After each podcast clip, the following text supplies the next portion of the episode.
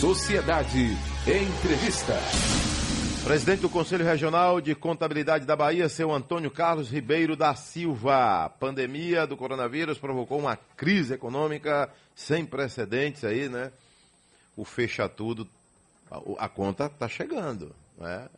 Não chegou completamente, ela vai chegar muito ainda, né? Tem muito para chegar ainda fecha tudo, fica em casa. Não, não trabalhe, fica em casa. E a comida faz como? Não, não interessa, fica em casa. Então, muitos governantes aí responsáveis que botaram o povo dentro de casa, agora estão procurando culpados. Antônio Carlos, bom dia. Bom dia, Adelso. Bom dia aos ouvintes. Seu Antônio Carlos, é, com a contabilidade não deve ter sido diferente, né?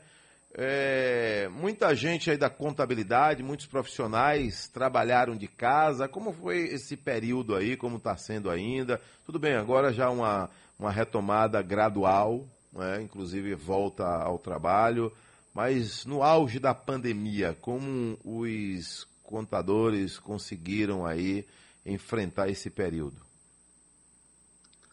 Adelson, não, não foi, na verdade, fácil, como não foi para nenhum segmento. Né? Hum. É, muitos, muitos escritórios de, de contabilidade, as atividades tiveram que ser desenvolvidas em home office.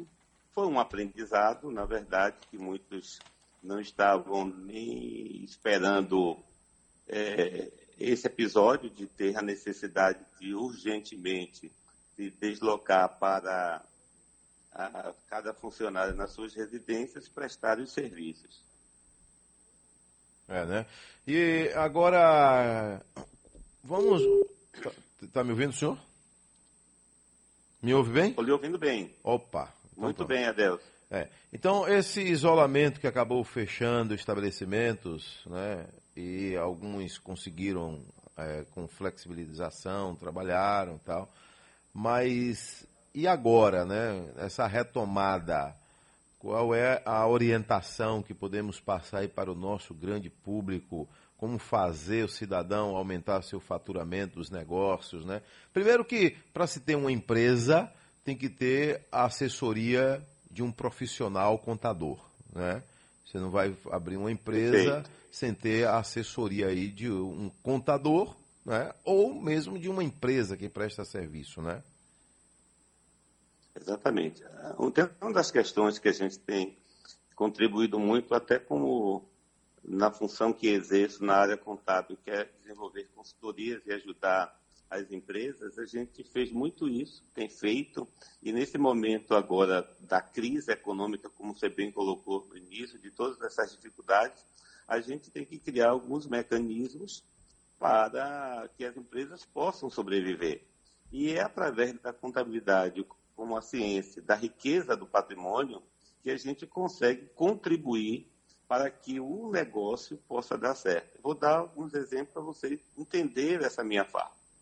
O profissional da contabilidade, aquele profissional que exerce esse trabalho de acompanhamento do negócio, então, na pandemia, as dificuldades que foram enfrentadas, a gente tem que aprender a criar alguns mecanismos. Dentre eles, por exemplo, Muitas empresas, principalmente as pequenas, as médias nem tanto, as maiores já têm mais estruturas, mas não tem um controle, Adelso, do patrimônio, ou seja, não sabe qual é a sua receita do mês. Às vezes as despesas estão maiores do que o que ele arrecada, porque não entende a necessidade de fazer um ponto de equilíbrio, identificar as metas dele para serem atingidas, tomar algumas medidas para a redução dos seus custos, para poder o negócio funcionar porque muitas das vezes não tem um fluxo de caixa.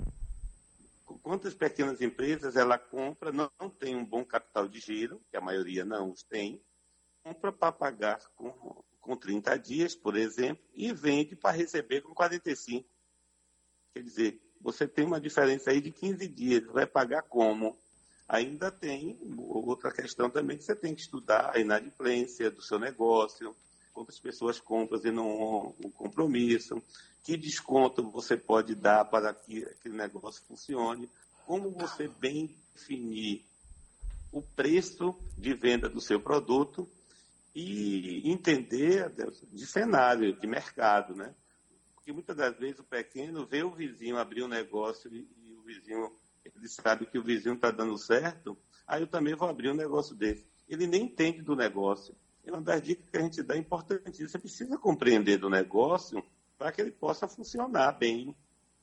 E aí você pensar, hoje você está, você está vivendo muito forte o avanço da tecnologia. As empresas, por menor que ela seja, precisa ter uma preocupação com a presença dela digital nas redes sociais, para poder as pessoas conhecerem o que ela faz. Antes você pensava só local. Eu sempre tenho dito o seguinte: pense local, mas haja de forma global. Porque você tem que verificar o que está se acontecendo no processo, quais são as tendências daquele negócio. outro dia, em Salvador, Delcio, tem uma região que tem um pouco espaço de tempo de um para o outro. Eu vi muita hamburgueria artesanal. Aí eu me questionei, vai terminar fechando, porque o mercado não vai absorver, todo mundo tem que abrir o mesmo negócio. Você ouve muito falar que o brasileiro é empreendedor. Aí eu digo, é verdade, o brasileiro é empreendedor, mas o brasileiro está precisando aprender a ser inovador e criativo, porque não adianta você só empreender um negócio que já existe. Qual é a diferença que você vai fazer? Observe os detalhes dessa pandemia, que alguns foram buscando se reinventar, criar alguns mecanismos para que o negócio pudesse funcionar. E criar esses mecanismos são importantes, entendeu? É fundamental isso para que possa hum, vencer esses obstáculos. Eu digo que tem três palavrinhas que eu falo que são palavrinhas mágicas para que o negócio possa dar certo. Primeiro é planejamento. Você tem que planejar. Você não pode abrir um negócio e achar, não, eu vou sentir que isso tá, vai dar certo, e, e o senhor ter dados, o senhor ter números, o senhor saber organizar como é que ele vai funcionar, por menor que ele seja. Isso é fundamental. Depois eu tenho que ser determinado. De determinação daquilo que eu quero, aonde eu quero chegar. E ter foco, que é o meu propósito. E aí eu vou criando meios para que isso venha a acontecer. Você viu que a aprendizagem foi para muitas empresas, elas não pensavam em vender nada pela internet. Observa aí grandes grupos fazendo papel da logística dos pequenos negócios. Eles, eles hoje, muitos, você compra pela internet, mas a intermediação tem feito por grandes grupos hoje. Foi uma forma também de aumentar o faturamento deles, né? É verdade. de forma de parceria para isso. Agora, é, Antônio, o, qual é a diferença, vamos lá, entre o cidadão ter que fechar a empresa dele por qualquer motivo e a falência? Qual é essa diferença aí? Ó, fulano de tal faliu, fechou o comércio, fechou a empresa, mas a, de repente ele não faliu, ele, ele resolveu encerrar as atividades por qualquer outro motivo, né? E junto às autoridades, né? Ah, vamos lá, Junta Comercial da Bahia, como é que ele, ele diz lá? Ele, ele declara o final das atividades dele? Que ele faliu ou que ele precisou encerrar as atividades? Oh, em termos, se observando, em termos legais, hum. quando a gente diz assim, uma empresa teve uma falência, é porque ela não teve condições de honrar os seus compromissos, ou seja, a sua receita, o seu ganho, estava muito menor do que o seu desembolso. Então, ela estava com muita dificuldade, ela não tinha condições. Para o registro na junta, você vai dar baixa, inclusive eu sou vogal da junta comercial do Estado também. Para você dar baixa na sua empresa, é, essa diferença não vai fazer muito. Você vai chegar e vai dizer assim, olha, eu quero encerrar as atividades e comunica isso à junta comercial que aquela empresa está dando baixa. Você solicita abaixo dessa empresa. Ou porque você não está devendo nada, mas você quer mudar de ramo, ou você não quer mais ter, ficar com o negócio, você resolve encerrar. Todos os seus tributos estão em dia, você pagou tudo, tudo ok, mas você não quer mais. Você vai lá e dá baixa. Não, eu estou com muita dívida e eu quero dar baixa. Obviamente, você vai tentar renegociar todas essas possibilidades de dívidas, porque existe uma hierarquia até de pagamento. Aviso, aproveitando os ouvintes que têm negócio, ter cuidado principalmente com as dívidas trabalhistas, porque ela é a número um para pagar. Se você fecha o negócio e não honra esse compromisso, vai para a pessoa física. O juiz determina o bloqueio da conta de uma pessoa física. Qualquer recurso que você tem, ele vai buscar para você honrar o compromisso da dívida trabalhista. Além das dívidas tributárias, né? em termos de hierarquia né? de pagamento de dívida, tem que honrar primeiro com os trabalhadores. Né? Aí é uma questão legal, eu estou falando em termos legais. Mas você vai na junta e pede a baixa da empresa. Pronto.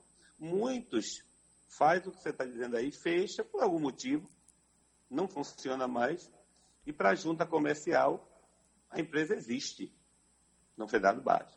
Obviamente tem um aspecto da lei que, que em ofício, 10 anos sem movimento, é, a, a, empresa fica baixada né, no automático, por causa do, de não ter movimentação da, da, daquele negócio. Subentende-se que a pessoa não foi lá da baixa, entende?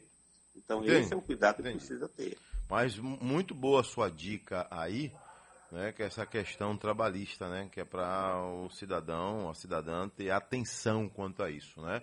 É, a, eu, eu vou... Em... Sabe? Hein? Como? Só me permita, hum. o MEI é um exemplo que, aproveitando, você tem muita audiência, muita gente abre o MEI pode ter um empregado e não observa os detalhes da legislação trabalhista muitas vezes, Adeus. Você tem muitos MEI aí, com muita dificuldade, que o empregado, que ele assinou a carteira de um, colocou na justiça. Às vezes, o que ele vai pagar, o, o empregado vai virar o dono do negócio, porque ele vai ter que dar tudo que ele tem. Então, Olha esses aí, detalhezinhos né? não é dito, entendeu? Deus, é, o, o MEI, ele é um micro, né? Para alguns detalhes, mas perante as leis trabalhistas, ele igualmente é o gigante, né? Ele tem obrigações, né? As mesmas. Ele tem as mesmas obrigações do gigante. Tem as mesmas obrigações. É. Eu volto já, já. Pronto. Eu vou um intervalo rapidinho aqui, volto com Antônio Carlos Ribeiro da Silva é, presidente do Conselho Regional de Contabilidade da Bahia. Às 6, 7 horas mais 25 minutos na capital baiana, 7h25, ouvinte Sociedade. Estamos entrevistando aqui o presidente do Conselho Regional de Contabilidade da Bahia, seu Antônio Carlos Ribeiro da Silva. Hoje a Bahia tem quantos profissionais da contabilidade cadastrados aí no Conselho, Antônio Carlos? Nós temos hoje ativos no exercício da profissão no estado da Bahia 23 mil profissionais. É porque tem profissional que é contratado por uma empresa, né? Ele vai trabalhar no RH, junto ao, ao RH, na contabilidade ali, na empresa. E tem o profissional é. que ele já tem o seu escritório, né? É ele com, presta consultoria na presta área consultoria, né? Hoje é um campo em expansão, é um campo que é, dá certo para muita gente. Qual é a avaliação que o senhor faz hoje? Né? Primeiro tem que gostar, é óbvio, né? Tem que gostar do que faz, tem que se empenhar, tem que inovar. Mas e aí? É uma área hoje que o senhor indica para o jovem que ainda tem dúvida sobre o que fazer? Adelson, muito boa a sua pergunta. Sim, eu tenho 36 anos de professor, Adelson, de contabilidade. Então, olha quantas gerações de contadores eu já tive a oportunidade, como, professor de universidade pública, de orientar e, e ajudar esses profissionais no exercício da sua profissão. Se você estivesse nos Estados Unidos agora, Deus, você ia entender que a profissão mais valorizada nos Estados Unidos é a profissão de contador, porque eles chamam o homem das finanças. O que a gente tem que entender, o Brasil ainda está caminhando para compreender o valor que esta profissão tem para a sociedade. Pare para pensar só o seguinte: se os contadores do Brasil inteiro, que são mais de 500 mil profissionais de contabilidade no país, resolvessem parar suas atividades de fazer as obrigações acessórias para que o contribuinte possa levar pagasse o tributo. O país parava, porque não ia ter receita para sua manutenção. Então, é este profissional que contribui com, de proteção à própria sociedade. Na área pública, é esse profissional que acompanha as contas e a boa utilização do dinheiro público. É ele que consegue, quando se, se descobrir algum desvio, alguma corrupção com o dinheiro público, O primeiro profissional que vai fazer a perícia para identificar é o profissional da contabilidade, porque ele lida com isso. Eu sou muito defensor que toda profissão deveria ter a cadeira de contabilidade para entender controle do patrimônio, porque você tem que fazer controle até da pessoa física, que a gente vai chamar isso da sua educação financeira, porque muitas das vezes a gente que é os ouvintes aí, veja se muitas vezes acontece, você consome sem ter condições para, porque nós aprendemos muito na nossa cultura a consumir. Muitas das vezes você compra sem ter nem a necessidade, você podia passar sem. E compra sem ter condição para pagar. Se você observar o número de pessoas que estão inadimplentes é muito elevado. Isso é falta da educação financeira. Independente do que ganha, que às vezes as pessoas se enganam. Acha que é porque eu ganho pouco, por isso que eu gasto muito, porque as despesas são altas. Depende da forma como você está enxergando isso e como você se planeja para colocar a mão onde você alcança. Tem muitos que colocam a mão onde não alcança. Por no cartão de crédito, você compra para pagar de 10 vezes. No outro mês, você compra outra coisa para pagar de 10. Você já esqueceu que no mês anterior você já tinha uma parcela para pagar. Isso é falta de planejamento financeiro. Bola de neve, então. Pense isso. Não é? E, e isso acontece também com a empresa, a mesma coisa, quando ela começa a ter dificuldades, falta de um planejamento financeiro, de identificar também as condições dela até para comprar o produto. Quantas vezes eu faço compra errada? Eu compro o produto e não. Falhou aí? É o profissional da contabilidade, ascensão. Está me ouvindo bem, Adelson? Agora sim. Pronto. Com, com uma ascensão profissional, é, auditoria, perícia, tem muitas questões que o profissional da contabilidade ele milita no dia a dia para o próprio progresso e desenvolvimento da sociedade. O próprio ministro da Economia, quando iniciou toda a pandemia, ele chamou todos os profissionais da contabilidade e ele usou a seguinte frase: Eu preciso de vocês, para que vocês possam estar ajudando a pequena empresa para que a crise econômica não fique pior do que está prevista para vocês ajudarem esse pequeno a orientá-los de como controlar o seu financeiro e, e, e, como tomar as decisões de diminuição de custos. Então, tudo isso é feito por este profissional. Então, é uma profissão que está em ascensão sempre. E, e, é uma profissão milenar, que sempre precisou de controle do patrimônio. É, a vida inteira. Exatamente. Então, Ô, Antônio, o, a minha pergunta agora é a seguinte: ainda temos profissionais da contabilidade com nível técnico atuando, ou agora só com nível superior? Aos poucos, os de nível técnico vão vencendo, vão saindo, vão se aposentando? Qual a avaliação? Alô, Bruno, Norte Grão, um abraço. Ligado sempre com a gente aqui. Hein, ah, na verdade, assim, existe, Adelson, uma lei Sim. A Lei 12.249 de 2010, eles, a orientação foi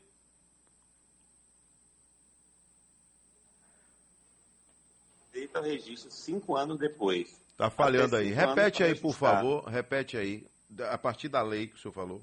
Da lei. A lei 12.249, está melhor agora? Sim.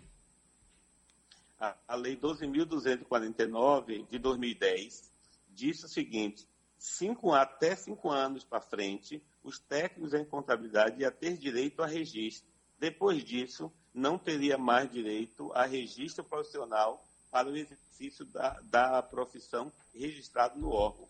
Cinco anos depois. A partir de 2015, os técnicos em contabilidade não têm mais direito a registro. Qual é a tendência? Quem já estava técnico continua a tendência é só ter na profissão com nível superior, que são os bacharéis em ciências contábeis, que é uma formação de quatro anos numa faculdade, no ensino superior, entendeu? Então, então muitos, muitos técnicos também viram a necessidade de continuar na profissão, amam a profissão e encararam aí a faculdade de quatro anos. É isso também? Isso, muitos, mas muitos, você lembrou bem. Hoje, o, nós já temos 70% dos nossos profissionais são contadores. 30% você ainda tem de técnico, aqueles mais antigos, que estavam, e até aqueles mais antigos, muitos deles foram fazer ciências contábeis para poder continuar aí no exercício da profissão. Da profissão. Ademir Pimentel, um abraço aí, grande contador dessa terra, tá lá em Simões Filho ligado na gente. Agora, Antônio ah, Carlos. Muito bom. É, a gente tem um, muitos, muitos e muitos é, contadores ouvindo a gente. Me diga uma coisa, havia uma época também que a, a profissão, o profissional contador, ou ele era formado em direito, ou de repente tinha também o formado em direito que também é, é, transitava pela área da contabilidade, né? E muita gente, eu, eu aí por que eu estou fazendo esse comentário aqui? Eu, eu aprendi o seguinte: para o seu advogado você não pode mentir, para o seu médico você não pode mentir, e acrescento, para o seu contador também você não pode mentir. Né? Para que Muito esses bom. três profissionais verdade. possam entender o seu problema, você precisa falar a verdade para eles. Como é que você vai mentir para o seu contador, rapaz? Como é que ele vai poder resolver seu problema ou lhe ajudar? Vai, vai cair todo mundo junto, né? Todo mundo junto.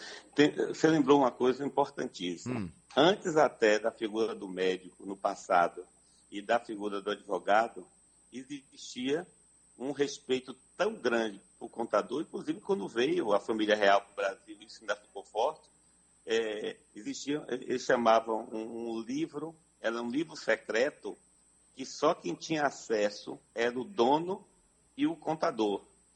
Porque Mas o contador que o senhor se refere, antigamente era o coletor? Não. Não, era chamada coletor de guarda-livros no Brasil. Guarda-livros? Guarda-livro. No Brasil tinha esse nome, era guarda-livro. Guarda-livro. Só quando a profissão foi regulamentada lá em 1946, que aí veio o superior, veio os órgãos de classe, que tem 75 anos, aí regulamentou fortemente a, a profissão que já existia, que é uma profissão milenar. Você sempre precisou de controle do patrimônio, precisava sempre de contabilidade, mesmo que até não tivesse, né? Eu estou dizendo isso com muita propriedade, que eu sou professor de História do Pensamento Contábil, e eu tenho um livro escrito sobre História do Pensamento Contábil, resgatando todo esse momento histórico, como a profissão ela foi se estruturando e se organizando. Então, o contador é peça fundamental. Aí você diz assim, não pode deixar de dizer o contador. Mesmo que você não diga, o contador sabe, mais até do que o médico, do que o advogado, porque tudo passa por ele no negócio. Todo o controle financeiro. Só se ele fizer um controle à parte que não diga nada como serviço é terceirizado. Ai, ai, Mas o contador interno hum. sabe tudo. Agora, na hora de adquirir, a empresa vai adquirir um imóvel, vai adquirir um carro, né, um patrimônio. O contador também tem que ficar sabendo, né? Até porque eu, o que eu aprendi é que o, o patrimônio da empresa não se confunde com o patrimônio dos seus sócios, né? Assim como o dinheiro que está na conta, né? O dinheiro está na conta da empresa o dinheiro não é livre, leve solto para o dono chegar e passar o cartão onde ele quiser, né, Antônio? Olha, eu estou achando, Adelson, que você, se não se formou em contabilidade, tu está ficando muito entendido do assunto. É, não, é porque eu sou curioso. Eu gosto de perguntar. É, é muito bom. Eu gosto de perguntar. Você falou aí é autonomia patrimonial. Ou seja, não se deve confundir patrimônio, que é o princípio da entidade.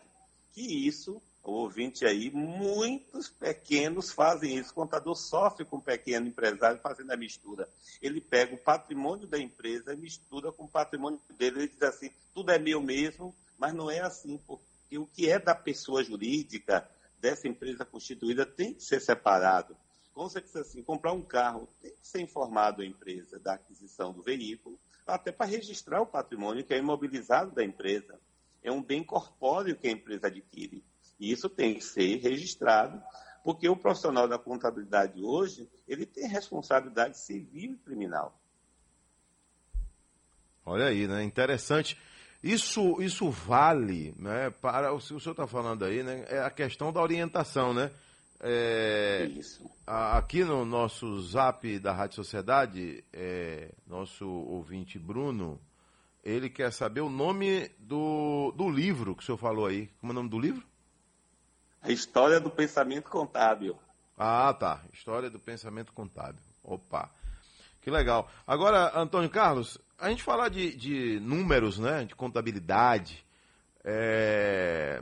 muita gente admira, gosta, né, mas não quer enfrentar.